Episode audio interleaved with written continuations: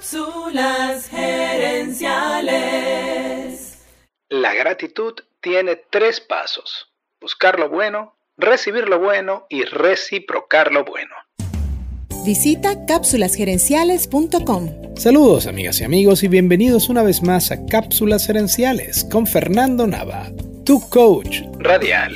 Esta semana aquí en Cápsulas Gerenciales estamos hablando acerca de la gratitud en esta cápsula quiero compartir contigo tres reflexiones sobre este tema. La primera reflexión viene de escuchar a Robert Emmons, uno de los investigadores más importantes en el tema de la gratitud.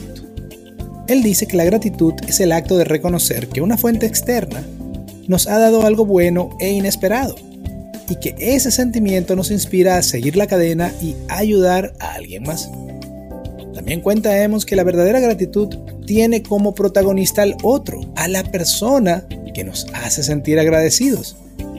Y eso nos ayuda a ser menos egocentristas. La segunda reflexión la escuché en el podcast de Jay Sherry.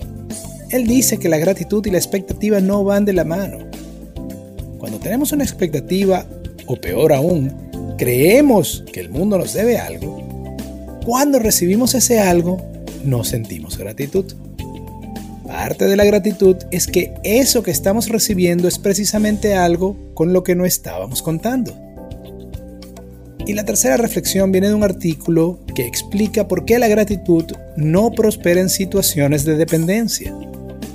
Creo que todos alguna vez hemos pasado por esto.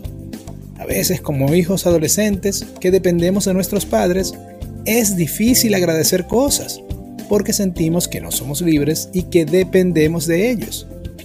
Lo mismo puede ocurrir cuando tienes un trabajo que no te gusta, pero que necesitas.